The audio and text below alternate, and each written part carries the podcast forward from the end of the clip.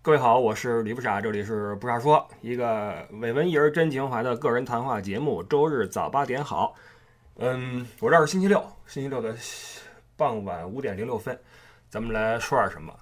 嗯，还没有标题啊，随便说几句。完了，录完之后呢，再加个标题。想起来当时那个写作文啊，那个以前写作文经常是写完之后看看自己写的是什么呀，然后写一标题，属于。打哪儿指哪儿，好吧，我们开打啊。呃，先说那个十八车的问题。十八车前几天我们发现炸了。什么叫炸了呢？就是这群已经被封掉了。被封的那个现象就是，呃，你能说话啊，你人也都在啊，雕栏玉砌都还在，但是你一说话呢，没人搭理你。你以为你自己被隔阂了，被孤立了，嗯，都不理我呢，对吧？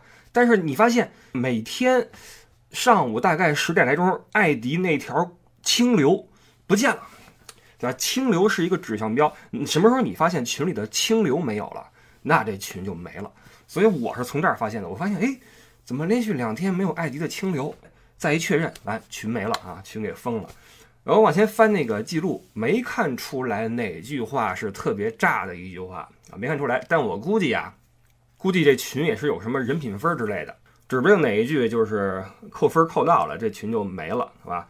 不过呢也好，就是十八车过去那个氛围啊，我觉得其实也是挺挺没意思的，就天天都是政治，而且都是那些啊这儿不好啦，那儿不好啦，哎呀，你说了半天对吧？就没别的，完了炸了之后重启，艾迪又一个一个拉，又拉出一个十八车，呃，希望这个新呃在新的这个十八车的朋友呀，多聊点开心的啊，多聊点这个呃积极的，呃，然后呢，前不久大家反馈说那个，哎，怎么在那个。呃，对岸啊，在那个自由哥那边听到你的声音了。嗯，我跟自由哥连了一次线。那天晚上，哇塞，我朋友们，自由哥真能聊，真能说，我的天啊，真能说。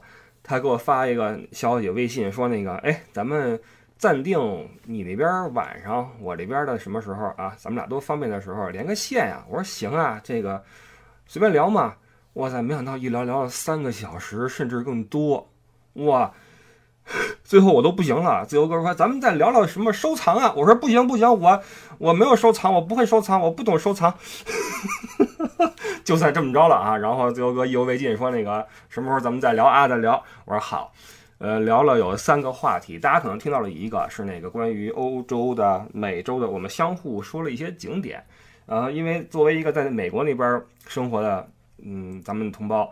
自由哥对欧洲可能没有那么的了解啊，来这边确实少一些。美国呀，这个我们怎么说？美国的地缘政治呀，非常的呃得天独厚，哪儿都不靠，他自己能够着别人，别人够不着他。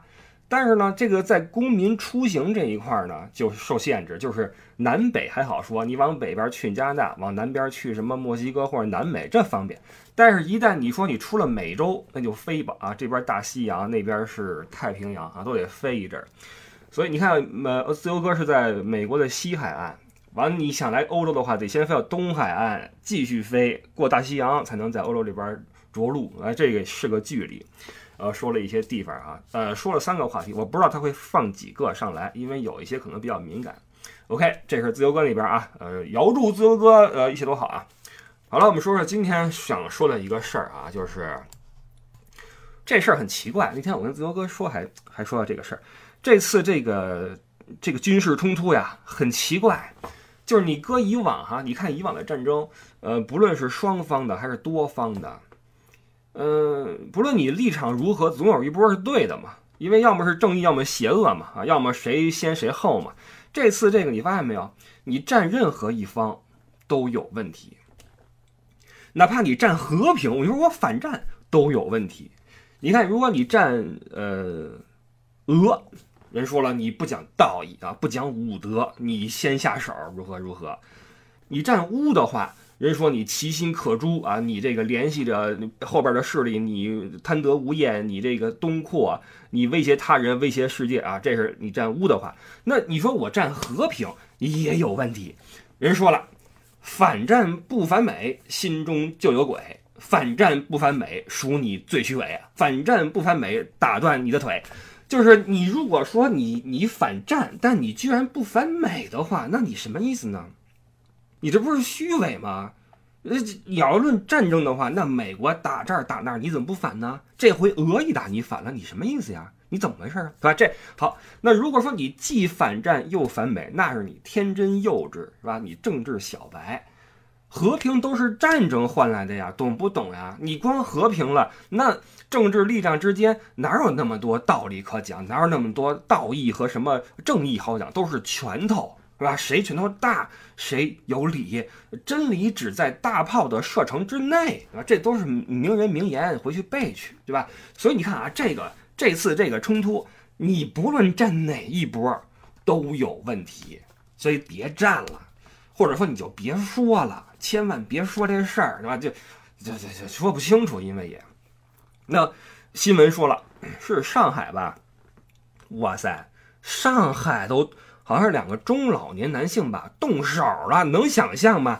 我那个，呃，有一个北方一个好朋友，哈尔滨的好朋友，去上海生活一段时间之后跟我说，说我发现这个上海人有意思，上海人这个说在我们老家的争吵啊，就是吵两句之后就就动手了。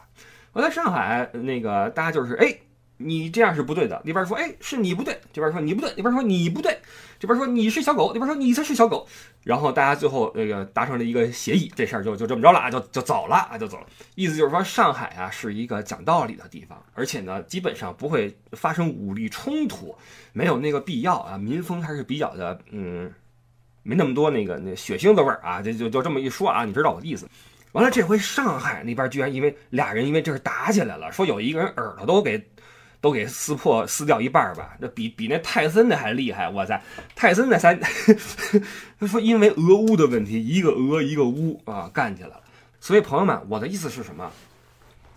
最近群里面啊，不不只是群里面，你看网上也是，天天都在说你站谁，我站谁，为什么站谁，为什么站谁，没有必要。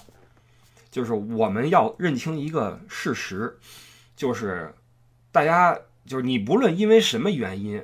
凑到一个圈子里面去，你都没有必要，也不可能让所有人跟你持同一个观点。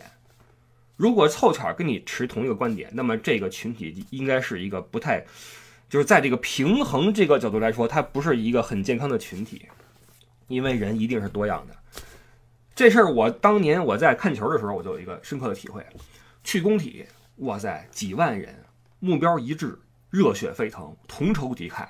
呃，这个山呼海啸，那可牛了。那个一进场之后，把那个那个围巾一举，当当当当当，就来了。我真是热血沸腾啊！那个手机那灯那个灯一点，哇塞，那个当时那感觉，你觉得万众一心。但是你一回家之后，你这个血一凉下来，你再上个球迷论坛，你一看，这都是什么人呐？就就就我我怎么能跟这么一大帮人？啊，跟这么持这些观点的这些人去支持同一个事情呢，这太正常了，朋友，太正常了。因为你们凑一起，只是因为你们同时喜欢足球，而且支持你们家乡的队伍而已。但是你们这些人，受教育程度、生活的环境、呃，平均收入以及什么三观全都不一样。你怎么可能要求大家出了球场还是朋友呢？不要试图跟这些因为某一个原因凑到一起的人。你不论是上班也好，上学也好，呃，一个小区也好，或者说你因为什么原因进了同一个群也好，不要试图跟因为某一个原因凑在一起的人去讲这些道理，去修正别人的三观，人还想修正你呢，对吗？谁对谁错？没有谁是一定对，没有谁是一定错。为什么你要这么执着于去说？哎，你这不对，我这个对，去争？没有必要。第一，你没必要；第二，你争得过吗？纵观你这呃二十多年、三十年的上网史，三十年可能没有啊，二十年的上网史，你想想你在网上争论，你赢过几次？当然，我相信你一次都没输过，对吧？你没输过，因为你不认输。但你赢过几次？你也没赢过，因为对方也不认输。没有人会认输。我们说过很多次了，在网上都是成年人，没有谁能争过谁，没有谁会因为网上的原因，这个言论被他人所改变，没有。纵观二十年上网史，没有。那凭什么现在就要有呢？现在也没有。别争了，哇塞，别争了。你要是说争这个，比如说你争这个二战时候是这个是同盟国正义还是这个轴心国正义？这这这个这没什么好争的，这有定论。但你说俄乌，你你如果一定要说啊，恕我直言，北京晚报，我给你看啊，北京晚报这儿出了一个文章，特别的到位。呃，在微博上发的啊，中国人要始终站稳中国立场。众生喧哗中，应该站在什么立场看问题？如何做一个政治上的明白人？其实颇为值得思考。国际风云变幻无常，而国家的态度就是我们的态度。中国人对时局世事的判断和应对，要由中国视角出发，而不是接过别人设定的剧本或绕进别人织就的话语陷阱中去。不念了啊，特别长的一段文章。如果你想说什么是正确的话，那这篇文章绝对正确，你就跟着这个走，你就不会错，好吗？所以就我就是这个意思。其实这事儿是这样的，俄乌啊，俄乌为什么我们会因为这是这个有争端？因为俄乌的背后呢，又回到了中美问题上，又回到了东西的问题上，这就是分裂的根源。所以这个事儿呢，我们就不碰啊。我然后我说一说。欧洲这边的一个小小的情况，呃，因为这次的冲突之后呢，欧洲这边有很多变局让世界所瞩目啊。其中一个，哎，这个有一些这个这个很荒谬的事情啊，我们都看到了，就是因为这个欧洲这片的西边啊，西欧这片，那在立场上肯定是占乌，这你可以想象啊，因为北约嘛，他们是北约集团的，要占乌，但是呢。明明是一个军事行为，一个政治事件，但是这个事儿已经延展到了社会的各个层面，这个特别不好。你看，呃，奥残奥会上面没让那个俄的那个去参赛吧？你这什么意思呀？有这样的吗？人家容易吗？人也四年，对吧？都是四年，凭什么你不让人那什么呢？包括你看什么慕尼黑，还有哪儿来着？那个音乐界，那个爱乐乐团，慕尼黑那儿有一个乐团，还有哪儿？两个地方把那个首席都给开了，意思就是说。你你你你没有说公开谴责普京，我还看了一下那报道，我说这行行不行啊？怎么回事？我一看那个说啊，说这个这个人呢是长期跟普啊有有来往，呃，曾经给他啊就私人那个会面呀，什么家宴呀，什么包括呃半公开半官方性质的接见呀，都都是在一起的。说这个有可能拿钱了啊，拿钱了。然后说这个说这个虽然音乐无关政治，但是这是一个你的这个三观的问题啊，这是你的这个政治观的问题，我们不能允许这种这种观点的人在我们这儿如何如何。那你之前说的那个什么我什么那句话特别扯的一句话叫什么？我我不同意你的什么观点，但我誓死捍卫你说话权利，这不扯吗？你把人都开了呀，包括你看那个就你如果说这个姑且啊跟普还有点那个联系。还那什么什么吃个饭什么的，那人那些踢球的跟普有什么联系啊？你那个足联把人那那个球队的那个参赛资格给剥夺了，你这是 人家是人人是体育界的呀，所以这个事儿你会看到，呃，西方这次变脸了，就是完全不顾，就是吃相变了，西方的吃相变了，这是我想说的一个事儿。就过去呢，大家在一个桌上吃饭，哎哎，西方这哥们儿呢还穿一个那个小马甲哈。打一领结，呃，腰身挺得倍儿直，那个拿一小勺子喝那汤，一点声都不出。喝完汤啊，那个露出满意的笑容，拿那个手帕呀，嘣嘣抹抹嘴，平整的放到一边，换这个呃主餐啊，头盘头盘是汤啊，然后换主餐，主餐一上啊，一个牛排，拿起刀叉，擦擦擦擦擦，切成那个小块儿，往嘴里一送啊，这个抿着吃啊，抿着吃，吃的时候看看你，看看他。然后微微的点头啊，这个完全是一副绅士的做派。但是这个慢慢的啊，随着这个同桌吃饭的其他人的这个呃进餐速度或者饭量的改变，欧洲这哥们儿发现不行，再这么吃的话，怕是要吃不饱了，怕是吃不饱了。所以这次这个事儿呢，欧洲这哥们儿就完全放弃了过去吃西餐那个派头，你知道吗？改成吃自助那个 那个那个形象了，领结也不要了啊，这个马甲也脱了，袖子挽起来，皮带一解啊，我这来吧，这个刀叉就算了，上勺吧啊，这个直接快上手，上手抓，就就就完全不顾吃相了。你看这次俄国呃不那个德国军费咣叽提上去了，呃瑞士也不中立了，瑞士哎瑞士这次这个事儿挺那什么的，瑞士一说不中立，多少。在瑞士有天文数字的存款的，不论是政府还是个人，心里面要掂量一下了。它不再中立了，它随时可能向利益方输出你的存款资料、你的客户信息，这你怎么办？到时候你怎么办？所有在那儿有巨款的政府和个人都要小心了。完了，这是瑞士，然后德国，德国这边说军费要涨。呃，默克尔在的时候一直是恪守着二战之后，就是那天我跟自由哥聊还说，就是这次这个事儿呢，把欧洲从二战之后，包括冷战之后的延续的格局和那个态势打破了。德国已经说，我这个啊，哥们儿犯过错，这个刑满释放之后一直劳改哈，对社区做了这么多贡献啊，天天扶老太太过马路。完了，拾金不昧啊，家里边奖状一大堆啊，什么接收难民呐，呃，帮助希腊呀度过欧元危机啊，哔啦吧啦一堆奖状跟家里边挂着啊，三好学生是什么省优不优国优啊，这是这么一个形象。德国说了，说我准备重新做人了啊，我道歉也道了，该跪也跪了，钱也花了，忙也帮了，该我硬气一回了。于是啊，一个被封印了七十年的多少年？N N 十年的一个铁血之师要重新崛起啊，这个就说明了一个欧盟欧洲的一个走势。因为这个欧盟嘛，我倒不认为说，呃，欧洲的这些旁边的国家会恐惧于德国的军事军军力扩张，不论是法还是奥地利还是怎么着，不会的，因为现在已经是欧盟了啊，已经是北约了。所以我甚至觉得这些欧洲的小国呀，会挺乐见于德国的崛起，因为德法牵头是吧？我们这个力量大点的话，不挺好的吗？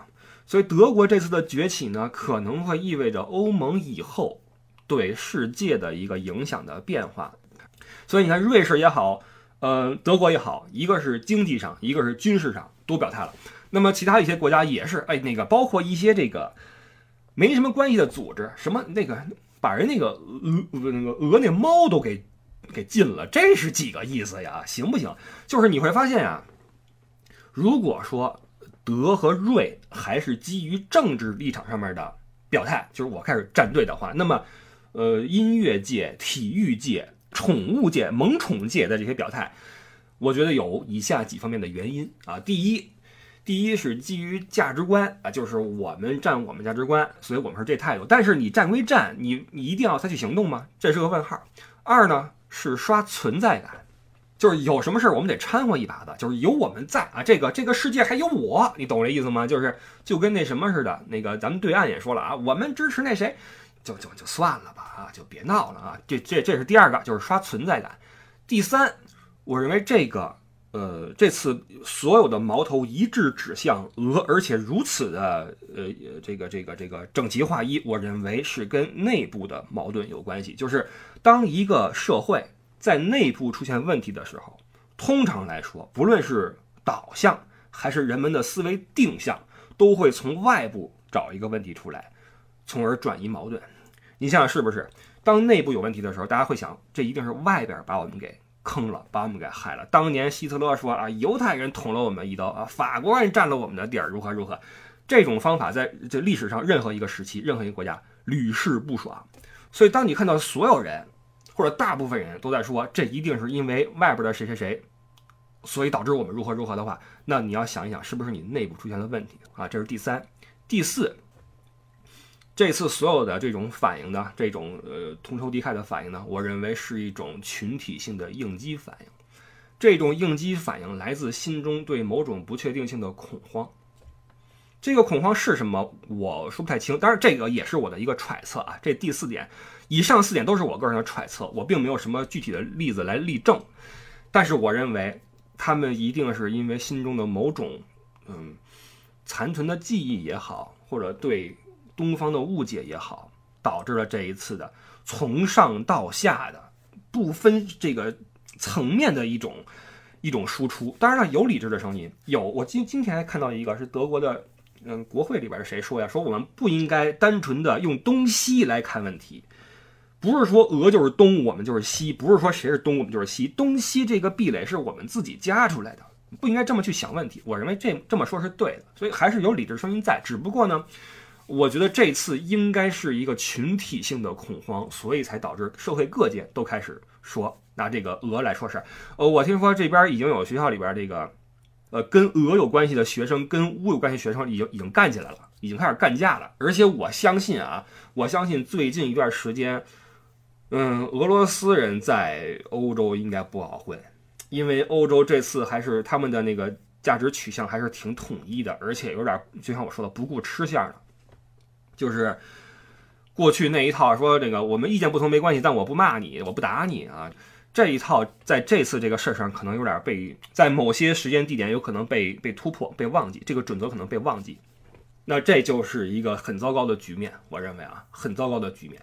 那就有人会说了，说哎，那个欧洲，你看你们露出了嘴脸吧，你们那虚伪那一套，哎，玩不转了吧？你们双标了吧？你们啊，不是白左吗？如何如何？这是我想接下来说的一点我个人的看法啊，就是我在网上看这么一句话，就是说，当你自己提出的价值观自己都无法遵守的时候，那么这是一种你内部开始衰落的表现。我很同意，我很同意。就是我记得什么时候也说过类似的话，就是欧洲的文明呢，就是。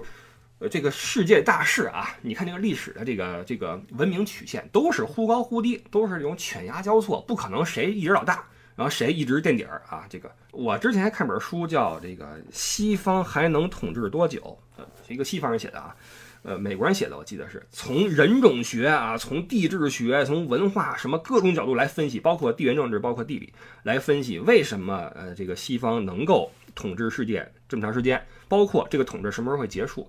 特别厚一本书，可惜啊，还没有做成一个节目，一个系列节目，这个局势就改变了。西方统治的时间可能越来越短了，这个事儿也就是西方的文明的高点已经过去了。所以在这个过程中，也许正是因为这个过程，它的文明的呃衰退的过程，就是他们呃内心中一种莫名的恐慌的来源。他们看到这几十年下来，我们的生活不如以前了。两千年往前我不知道，我不在。两千年往后，就我的个人的感觉，不如以前了。虽然我们说它解决了很多问题，但是所有的这些被解决的问题，也残存了一些对后世的影响。那么这些影响当大到一定份儿上的时候，传统欧洲的观念、传统的那些准则还能不能应用，就是一个问题。那么现在来看，有很多准则已经不再适用了，其中就是我们。呃，简而化之的称之为白左思维啊，很多人会说白左完蛋啦，白左如何如何。我们说说白左这个事儿。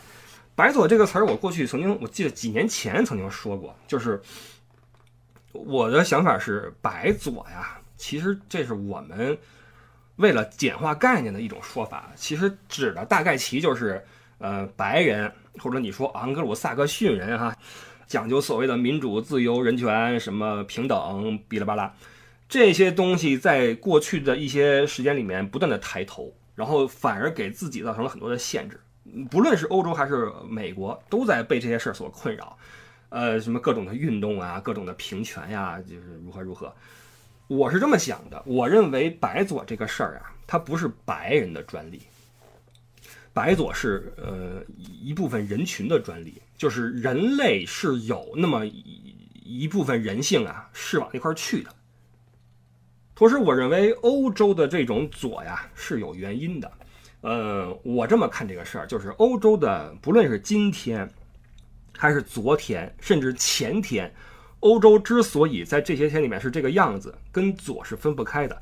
欧洲的这种左，既是它文明的一种体现，也是它文明的一种结果，也是它文明的一个根源，它是相辅相成的。注意，我这个文明不是形容词啊，是一个名词。这个是他的左，这个思想是欧洲文明的起源和结果，是跟欧洲文明是是捆绑在一起的。同时，它不是欧洲人的专利。这种左派思想是人类某种主义的一个表现。白左思想存在的原因无非是两个：第一，吃饱了撑的；第二，没事闲的。你想想是不是这么回事？当你吃饱喝足之后。你都没事儿干的时候，那你总得干点什么呀？总得干点什么呀？过去那一百来年，我们打了一溜够，完了这个穷也穷过，富也富过，现在过得也不错。完了反思反思战争吧，是吧？我们就向往更美好的明天吧。怎么更美好呢？那当然是平等更美好了。呃，我们突出少数人的权利啊，我们呃多数人牺牲牺牲，我们富人牺牲牺牲，我们救一些难民，我们保护一些 LGBT，我们搞平权、动动保啊、环保各种的那个环保啊，就呃激进组织就就来了。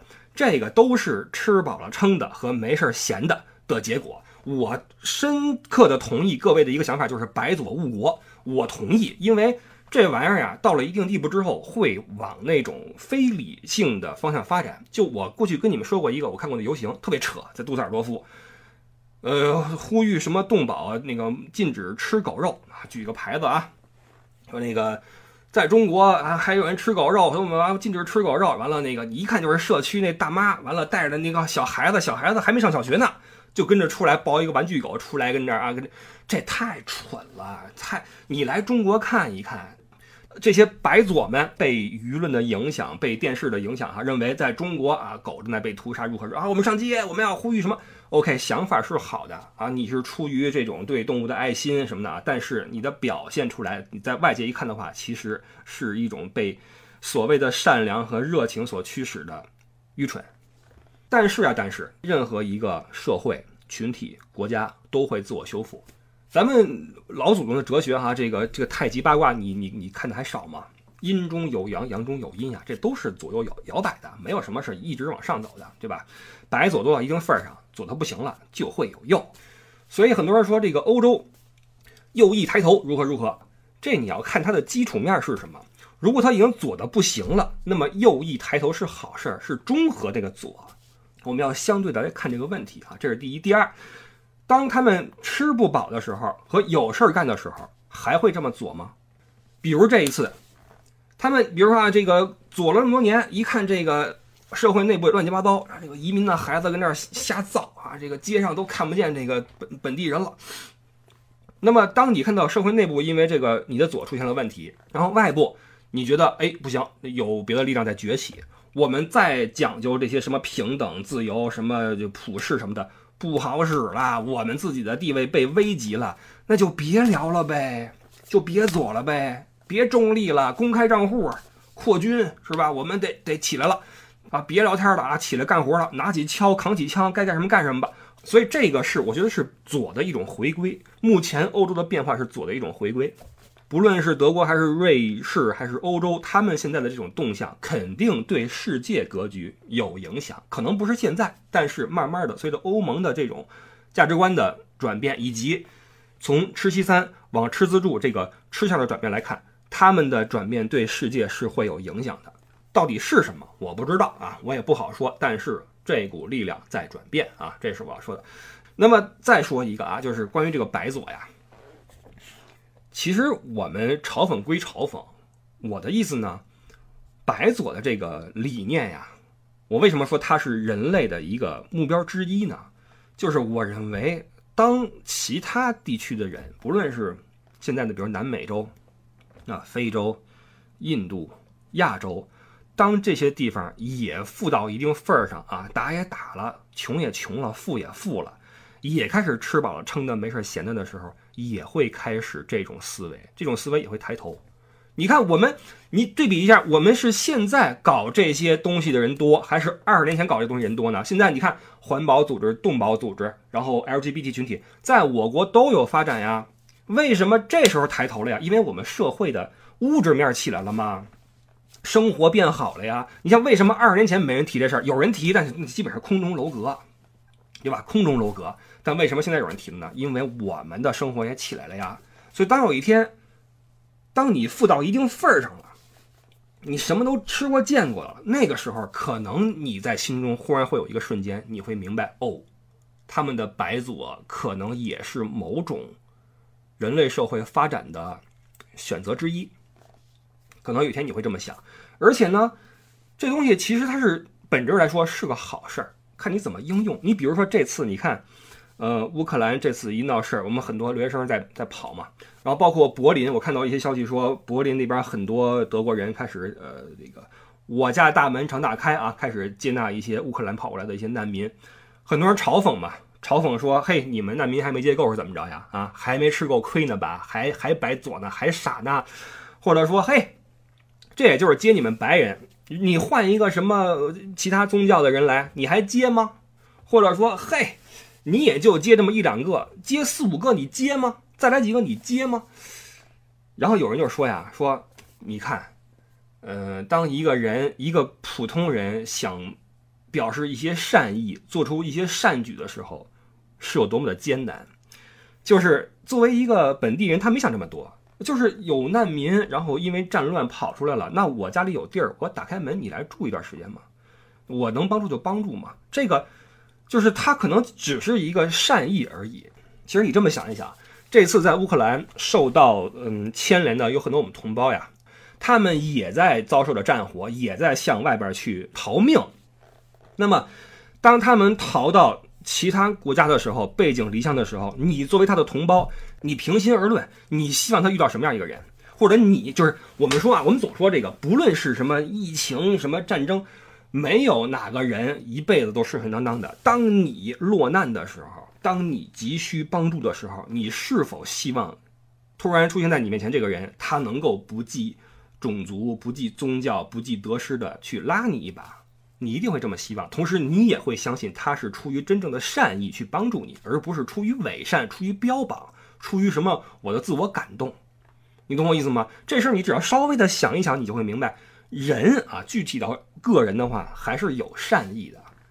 我不反对你用虚伪、双标、呃伪善、呃自我标榜、自我感动，巴拉巴拉这些词儿去形容欧美，因为这是大趋势，谁也改变不了。但是我觉得，我个人我相信善意的存在，我也相信。白左不是白人的专利，是我们人类心中的一个追求。我觉得不论什么人啊，对平等和自由的追求，这个是不分多少和好坏的，只分客观条件的允许或不允许。然后我最后想说的是什么呢？就是这次这个事儿让我忽然明白了一个道理，就是人呀，人你要学会在某个时间段之内啊，解脱你自己，就是别人说什么就说吧。别人想什么就想吧，对吧？你觉得我说的不对，那就不对。一个再客观的人，他的态度也是一个主观态度，对吧？这玩意儿都是相对的，没有什么谁是绝对中立的、客观的、理智的，没有。我这一期说的这些话，也是基于我的生长经历、我的家庭背景、我的工作环境、我的所见所闻所得出的结论。我当然无法苛求所有人，我甚至无法苛求大多数人跟我想的一样。毕竟我们这个节目的听众里面，起码啊，最起码的一个，我们所处的位置不一样呀。我看到的是这边的事儿，你们看到的是那边的事儿啊。我们怎么能够说完全一致呢？不可能呀。我们只能听一听对方说什么，想什么，然后 OK 了解了。但如果你想说服谁，我觉得就没必要了。我也不会试图说服任何人，我也不想改变任何人。如果你们觉得我说的不对，那就不对了啊，那就不对。如果说啊，如果每个人都能够这么想的话，你也就释然了。就你在群里面，你也就像看一场球一样，我们为了一场球而呐喊。看完球之后，各回各家就完了，对吧？如何在一个群体里面舒服的自处呢？我觉得这是一个问题，对吧？这是我经常说的东西啊。所以还是绕开俄乌，绕开中美，绕开东西，只是说一些我纯粹个人的想法。您怎么想的话，随意好吗？然后我们就下周四，呃，晚八点半继续播客直播，然后早八点是另外一期谈话节目。好，谢谢各位的支持。然后入我们听友群的话，是加微信 l e y o u e d d i e l e y o u e d d i e，好吧？这是我们群主艾迪啊，跟他说我要入群就好了，您大概率会进入到第十八个听友群。好，感谢您的支持，我是李不傻，我们下期再见，拜拜。